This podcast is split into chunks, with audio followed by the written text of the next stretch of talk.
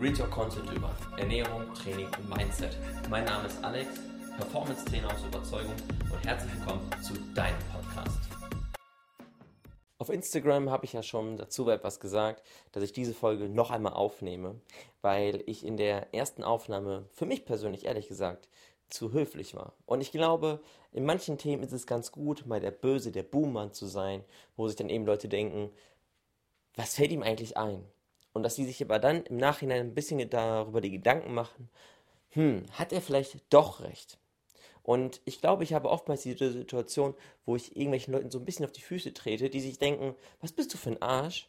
Doch, im Grunde genommen, wenn sie nach Hause gehen und mal wirklich ein, zwei, drei, vier, fünf Minuten drüber nachdenken, merken die sich, irgendwo hat er dann doch recht. Und vielleicht sollte ich dann da was ändern. Und bei welchem Thema war ich denn so höflich geworden? Und ich weiß, ich möchte das immer so ein bisschen einleiten momentan, weil ich das total gerne mache. Und aktuell ist es bei mir so, ich beschäftige mich derzeit sehr viel mit der Content-Erstellung, sehr viel mit der Erstellung von einer eigenen Plattform und habe für gewisse andere Dinge nicht so viel Zeit. Ich persönlich liebe es und mag es, wenn ich nach Hause komme, es ist ordentlich, es riecht gut und es ist einfach alles in seinem Platz. Zum Beispiel in der Küche, der Herz glänzt, liebe ich. Nur wenn ich jetzt reingehe, Armageddon. Ist einfach Armageddon. Was heißt für mich Armageddon?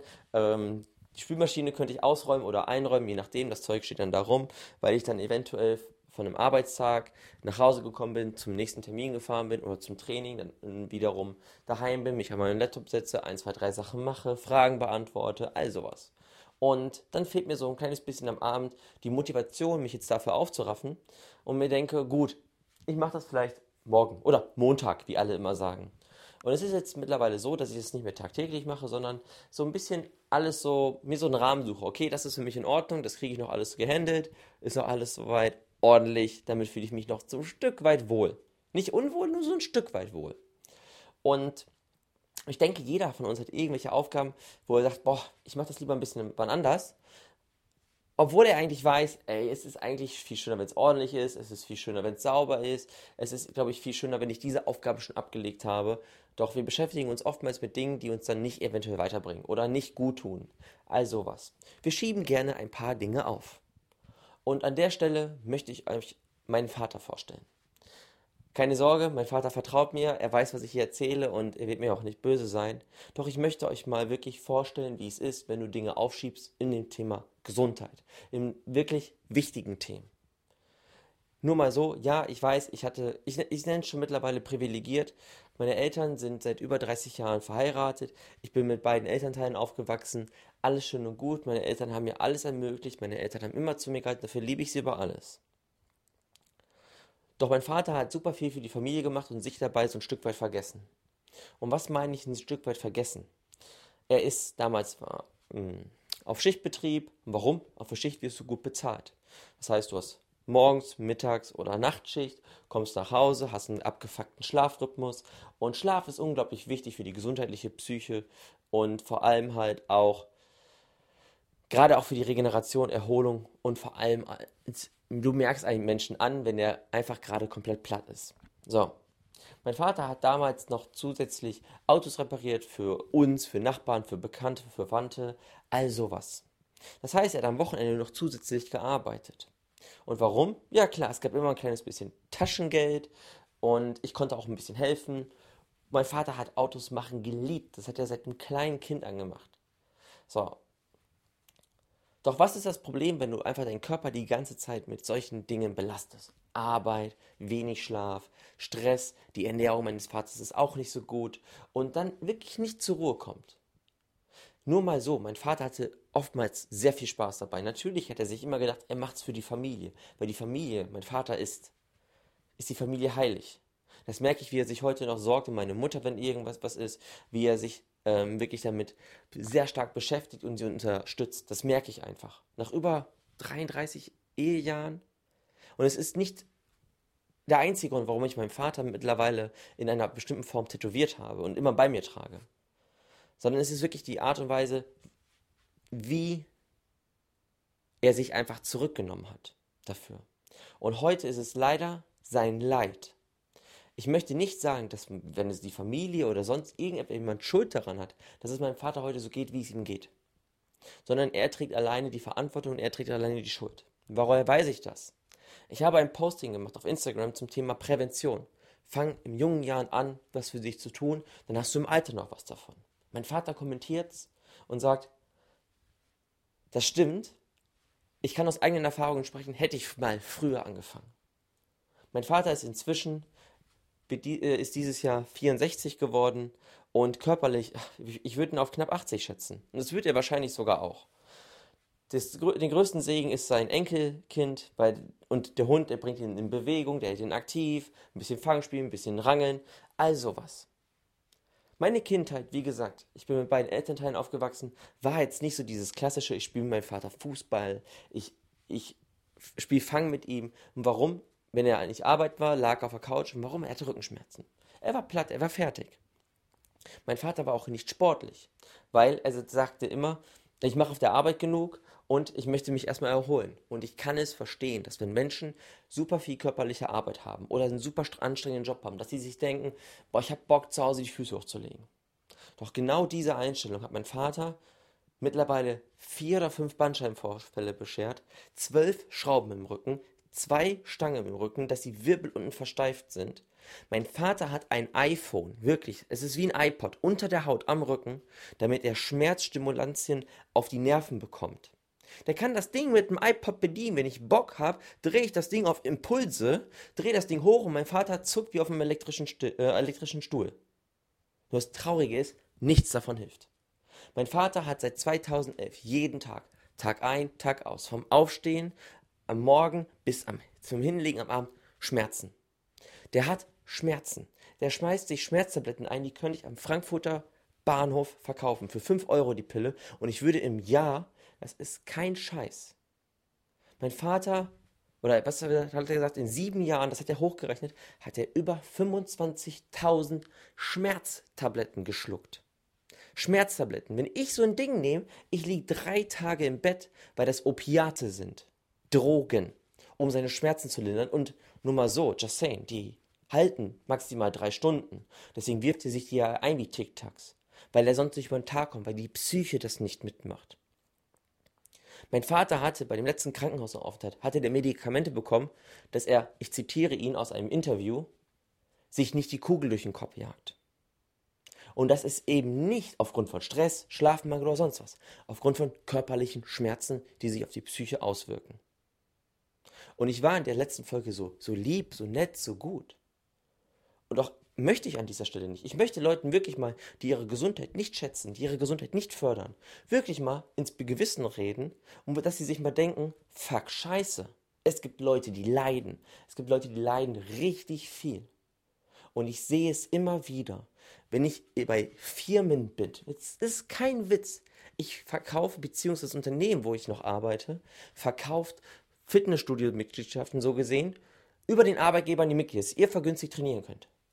Und nicht mal unbedingt 10 bis 20 Prozent, gerade mal so, der Mitarbeiter nehmen es an. Und das ist egal, ob die sitzend tätig sind, körperlich tätig sind und 80 Prozent scheißen da drauf. Nur mal so, in dem Studio, wo die normalerweise 77 Euro zahlen, zahlen die im Schnitt für 20, 25, 30 Euro. Und die treten ihre Gesundheit mit den Füßen, weil sie denken, nee, ich brauch's nicht. Ich habe ja noch nichts. Und da frage ich mich jedes Mal, habt ihr eigentlich im Umfeld nicht mindestens einen Bekannten, der sagt, pff, irgendwie geht's mir nicht gut? Weil diese Geschichte von meinem Vater ist kein Einzelfall. Ist kein Einzelfall, dass sich jemand tagtäglich auf Drogen setzt. Mein Vater dürfte nicht mal Auto fahren. Der dürfte nicht mal Auto fahren. Doch meine Mutter ist krank. Und deswegen muss er Auto fahren. Meine Mutter ist COPD krank, chronische Lungen, äh, chronische Bronchitis. Warum? Ein Gendefekt und das Rauchen hat es begünstigt. So, jetzt muss mein Vater einkaufen gehen wegen dem ganzen Corona-Kram. Ist meine Mutter hochgradig risikogefährdet. Mein Vater ist auch in der Risikogruppe, nur nicht so risikoreich wie meine Mutter. Das geht auch wiederum auf seine Knochen und aufs Ganze. Und ich habe vorhin gesprochen, und wenn ich jetzt schnell spreche, das tut mir unglaublich leid. Es ist nun mal, es ist für mich ein Thema, wo ich sehr emotional bin. Es ist ein Thema, was sich eben nicht nur bei meiner Gesundheit oder beziehungsweise der Gesundheit meines Vaters widerspiegelt, sondern ich habe ihn mal in einem Interview gehabt für einen Vortrag zum Thema Rückengesundheit. Und da war eine Frage und jedes Mal, wenn ich es im Interview noch angucke heute, kriege ich so ein bisschen die Tränen in den Augen, nicht Verrührung, weil es traurig ist. Ich sitze da in diesem Interview und gebe mich nicht als, mein, als den Sohn aus, sondern als jemand, der ihn interviewt. Und dann fragte ich ihn, hat sich deine Gesundheit auf deine Ehe, auf deine Frau und auf deine Kinder ausgewirkt? Und ich habe die Notizen meines Vaters gesehen und ich dachte mir, fuck, scheiße. Ich wollte die Frage gar nicht stellen, weil ich wusste, es geht mir in dem Moment sehr emotional, sehr, sehr nah. Und er sagte, als ich dann doch die Frage gestellt habe, ja, hat es. Und ich glaube, mein Vater ist dann erstmal wirklich bewusst geworden, als ich ihm diese Frage gestellt hatte, diese Frage vorab geschickt hatte, wie sehr sogar.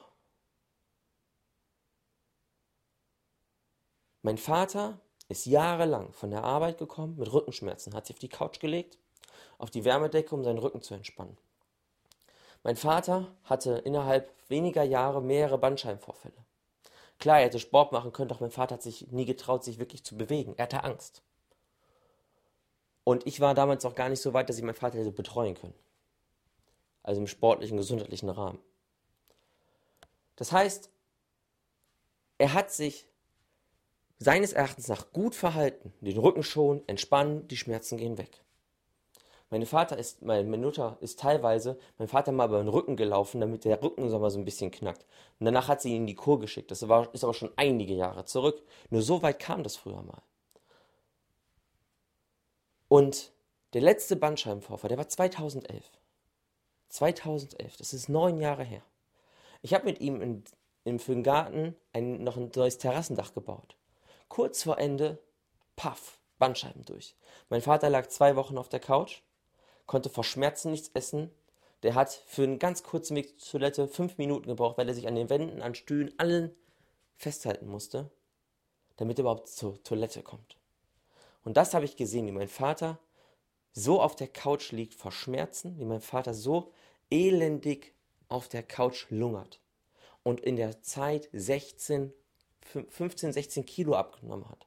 Es war so schlimm, dass ich in so einen Proteinshop gefahren bin und den Mass Gainer gekauft habe. Kohlenhydrat, Eiweiß, damit er wenigstens etwas runterkriegt, weil er vor Schmerzen nichts kauen konnte. So habe ich meinen Vater erlebt. So habe ich das Thema Gesundheit, fehlenden Sport, schlechte Ernährung wahrgenommen. So hat meine Mutter ihn wahrgenommen. Es war nichts mit Urlaub, es war nichts. Warum war nichts mit Urlaub? Mein Vater wurde neun Monate krankgeschrieben. Mach das mal mit dem Haus, zwei Autos, dann musst du auch, wenn du Pech hast, einen kleinen Kredit aufnehmen. Und genauso ist es gekommen. Diese Situation hat sich auch auf die Psyche meiner Mutter ausgewirkt, dass sie sich sogar teilweise psychologische Hilfe gesucht hat, weil diese Gesamtsituation des Gesundheitszustands meines Vaters so dramatisch, so beschissen war, sie ihm helfen wollte, nicht helfen kann. Und jetzt überlegt mal, denkt euch mal an eine Situation an einen Menschen, der euch super wichtig ist. Ehemann, Partner, Kind. Hat Schmerzen des Grauens, Ihr wollt ihm helfen, doch ihr könnt es nicht. Ihr könnt schon helfen, indem ihr einfach ein super gutes Vorbild seid. Indem ihr, wenn ihr ein Kind habt, dem zeigt, ey, Sport, Bewegung, gesunde Ernährung ist unglaublich wichtig, weil damit bleibst du langfristig gesund.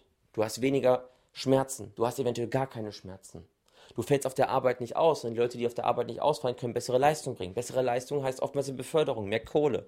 Das heißt, du hast sogar eventuell sogar ein schöneres Leben als manch andere Menschen. Und warum?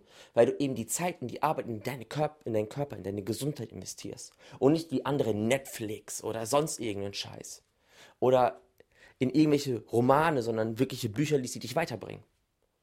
Nur so fängst du halt an, dich wirklich für dich zu interessieren, dich weiterzubringen. Und nicht, indem du einfach Dinge aufschiebst. Diese Küche ist eigentlich scheißegal. Warum? Solange ich da drin keine Pest bekomme oder mir irgendeine Grippe einfange, ist es egal. Weil diese Küche, diese Küche macht mich nicht krank. Sie steht nur symbolisch dafür, dass manche Leute einfach die Aufgaben, die wichtig sind, aufschieben. Und ich erlebe es Tag ein, Tag aus. Ich sehe es, wie die Leute trainieren, ich sehe es, wie die Leute essen, ich sehe einen ganz kleinen Teil, der überhaupt trainiert und ich sehe, wie schlecht die trainieren. Ich sehe, wie schlecht die sich ernähren. Und ich will gar nicht wissen, die Dunkelziffer, wie viele Leute geht es so beschissen wie meinem Vater, weil sie sich einen Dreck um sich kümmern. Und aus dem Grund, ich war viel zu nett in der letzten Folge, in der letzten Aufnahme, so meine ich das. Weil ich sage euch ganz ehrlich, es macht im Leben alles viel mehr Spaß, wenn du verdammt nochmal gesund bist und dich darum kümmerst, gesund zu bleiben. Hat dir die neueste Folge gefallen? Teile mir deine Meinung doch gerne bei Instagram mit. Du findest mich ganz einfach unter performancetrainer-aw. Ich freue mich auf dein Feedback und schalte auch beim nächsten Mal wieder ein.